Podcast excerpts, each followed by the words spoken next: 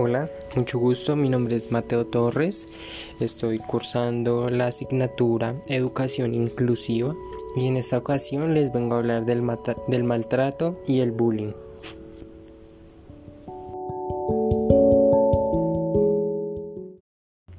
Tiempo atrás, al maltrato y al matoneo no le damos la suficiente importancia que se merecía, hasta que nos dimos cuenta, con la revolución de todo este tema, que tuvo un gran impacto eh, más que todo en las instituciones educativas y que por ende ahorita lo denominamos como bullying, tratándose de una repetición de sucesos que llevan a un conflicto, a un maltrato, que ahorita le damos más importancia porque vimos que los niños pueden ser afectados.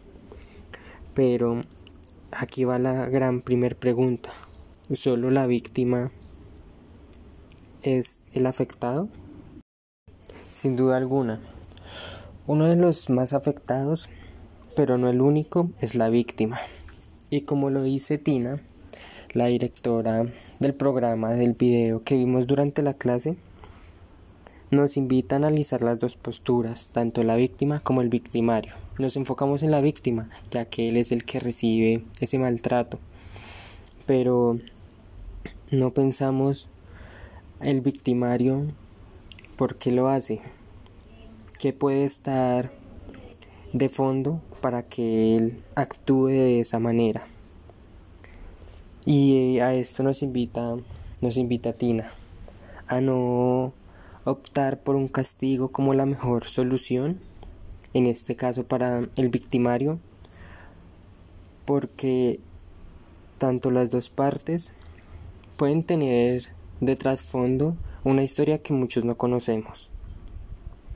Y ahí es donde integro una tercera postura, que son las personas que ven, que ven estos sucesos y de una u otra manera deciden actuar, tal vez de la manera incorrecta, culpando al agresor o tal vez callando, que también es algo fundamental el no quedarse callados, el poder expresar la inconformidad al ver un suceso.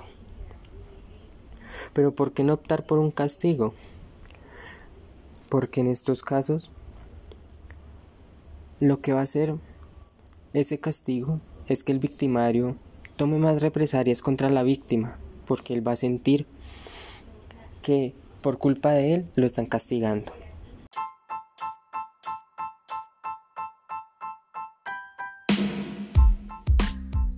No lo excuso, pero para darle tal vez un fin a este tema hay que buscar verdaderas soluciones, porque esto no viene de un año, dos años atrás.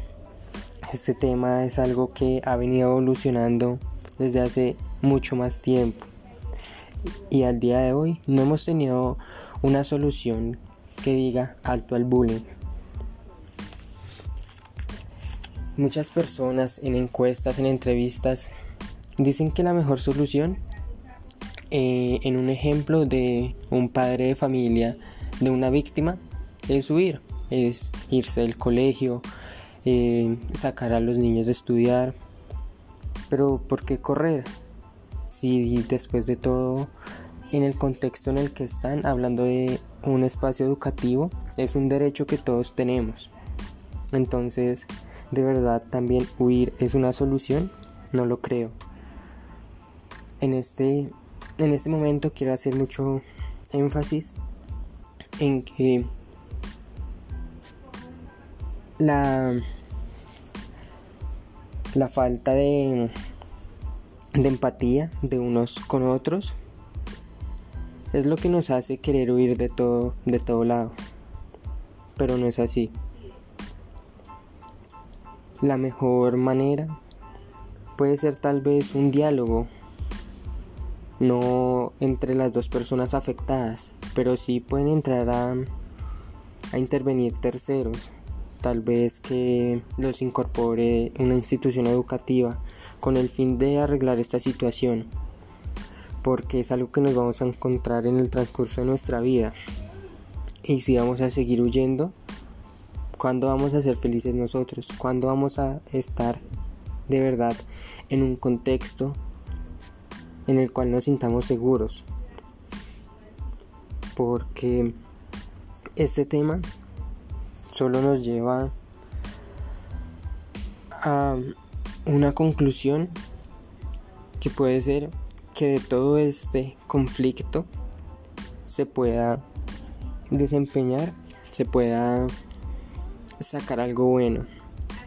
Y es la seguridad en uno mismo y la elevación de la, autoestima, que son cualidades fundamentales para, aquel, para aquella persona que de pronto no se siente segura de él mismo y que quiere de pronto llamar la atención o hacer comportamientos cerrados con el fin de tratar de ser aceptado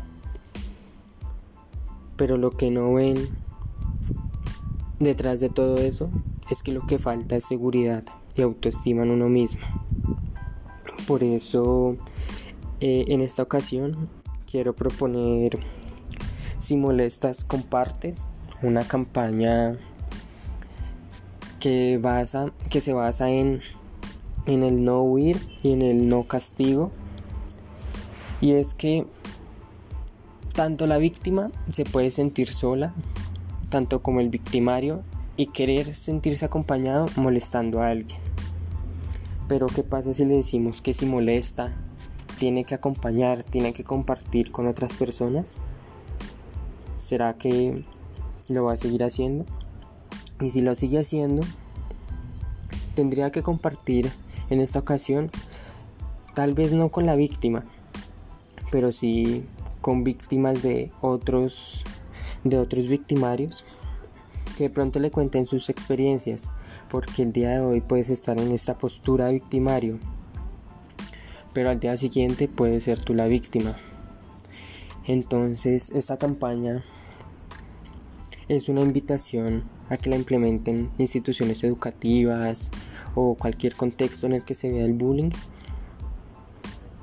que si ven una agresión física, psicológica, porque pues cabe recalcar que el bullying no es solo maltrato físico, sino que el maltrato va mucho más allá de ello, es a que si molestan, que de verdad se puedan poner en otra postura para poder entender algo que de verdad los ayude tanto a recapacitar como para aumentar su seguridad y su autoestima.